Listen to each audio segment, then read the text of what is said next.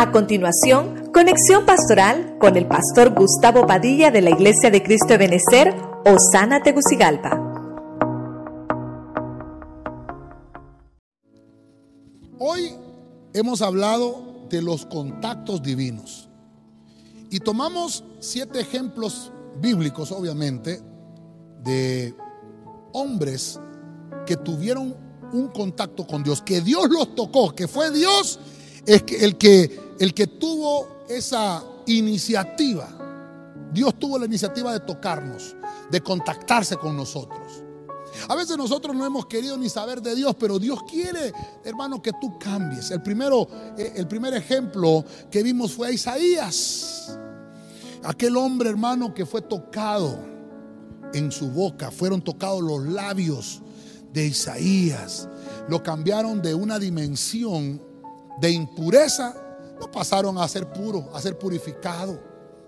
Fue doloroso el proceso, pero era necesario. Dios, hermano, envió un ángel que tuvo que tocar o tomar con unas tenazas un carbón encendido y ponerlo en la boca de Isaías para que Isaías pudiera llevar ese mensaje divino al pueblo de Dios. Número dos, vemos que Dios tuvo un contacto con Adán. Adán, hermano, estaba solo. Y dijo Dios, no es bueno que el hombre esté solo. Tuvo, que tener un contacto Dios con Adán. Lo, lo hizo caer en el sueño. Abrió el, costado de Adán, sacó la costilla. Y dice esta Biblia que leímos, hermanos, la traducción del Nuevo Mundo, 2.21 de Génesis, que Dios construyó una mujer de la costilla de Adán. Hermano, y se la presentó al hombre. Oiga bien, Dios mismo Aquí ya no fue Génesis 1, 26 al 28, hagamos en plural al hombre. No, aquí Dios en singular construyó a la mujer sobre Adán. Se la presentó. Es hueso de mi hueso y carne de mi carne, dijo Adán. Esta se llama, será llamada varona. El complemento. Tuvo que tener un contacto Dios con Adán para cambiar, hermano, la dimensión de soltero a casado. Luego vemos el tercer ejemplo, vemos a Jacob. Jacob, hermano, era aquel hombre que era un usurpador, aquel hombre que estaba cansado de no obtener la bendición. Encontró al ángel, hermano, en el camino, en lo, en lo, que él estaba ahí, y empezó a luchar con el ángel y le dijo, no te voy a soltar si no me bendices. Y tuvo que venir un contacto del cielo. Y dice que este ángel tocó en el muslo, hermano, en la cadera, y se le dislocó, se le secó le estaba cambiando el caminar Dios a Jacob. Le dijo, ¿sabes qué? Tienes un, caminar muy torcido, Jacob. Jacob salió de aquel encuentro divino transformado, cambiado. Después del contacto divino, hermano, tuvo un cambio de dimensión de culpable a perdonado. Le perdonaron sus pecados, le perdonaron sus faltas a Jacob. Luego vimos el ejemplo número 4, Moisés. A los 80 años fue cuando Dios lo llamó al ministerio. A los 40 ya sabía Moisés cuál era su comisión, pero con sus manos, hermano, quiso libertar al pueblo equivocadamente con homicidio. Mató a un egipcio. Tuvo que huir al desierto. Entonces Dios le tuvo que cambiar a qué dimensión de desierto a una dimensión de libertador. Y entonces viene Dios y le dice, voy a usar esas manos, pero, pero las estás usando mal, Moisés mete tu mano eh, ahí en tu pecho, toca tu pecho con esa mano y ahora sácale, mira, ah, está leprosa, vuélvela a meter. Y la, la mano salió sana. Y le dijo Dios, voy a usar esas manos. Con esa mano tocas tu vara y se va a convertir en serpiente. Con esa vara que tienes en la mano la vas a levantar y se va a abrir el mar rojo. Con esas manos vas a levantar tus manos para que mi pueblo venza en medio de los enemigos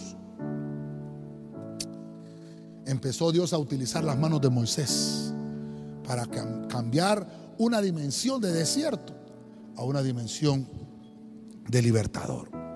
En el quinto ejemplo vemos a Ezequiel, que dice que el contacto que tuvo Dios con Ezequiel fue tomarlo del cabello. Lo movieron, hermano, y lo llevaron a una visión clara para que viera la abominación que, que el pueblo de Israel estaba haciendo contra Dios. La visión en aquellos días era muy borrosa. Los cabellos representan consagración.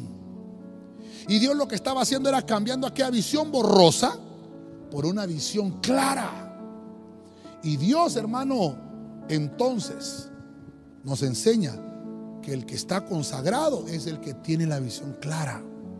Sin paz y sin santidad nadie verá al Señor. En el sexto ejemplo vemos a Saúl. Saúl, hermano, recibió palabra de parte de Samuel y le dijo, se van a cumplir estas cosas contigo. Y solamente se apartó un momento Saúl de Samuel cuando Dios tocó el corazón de Saúl y fue cambiado. Y una vez que ese corazón de Saúl fue cambiado, el Espíritu de Dios lo visitó. Quiere decir, hermano, que Dios no nos va a habilitar mientras no nos toque el corazón. Servidores que me están oyendo, Dios te va a habilitar pero hasta que te ha tocado tu corazón. Cuando tu corazón tenga un contacto divino con Dios. Mientras eso no suceda, Dios no nos va a usar para el servicio. Y por último vimos a Saulo. Tuvo un contacto Dios con Saulo. Lo dejó ciego. Pero le delegó una tarea a Ananías. Vas a orar por Saulo. Porque yo te he utilizado a ti para que habilites el ministerio que tengo con este hombre. Y dice que le impuso las manos a Ananías y botó eh, como escamas de sus ojos. Y entonces se le aclaró tanto la visión, le tuvo que tocar la visión. Y entonces vemos, hermano, que a Saulo lo cambian de religioso a convertido.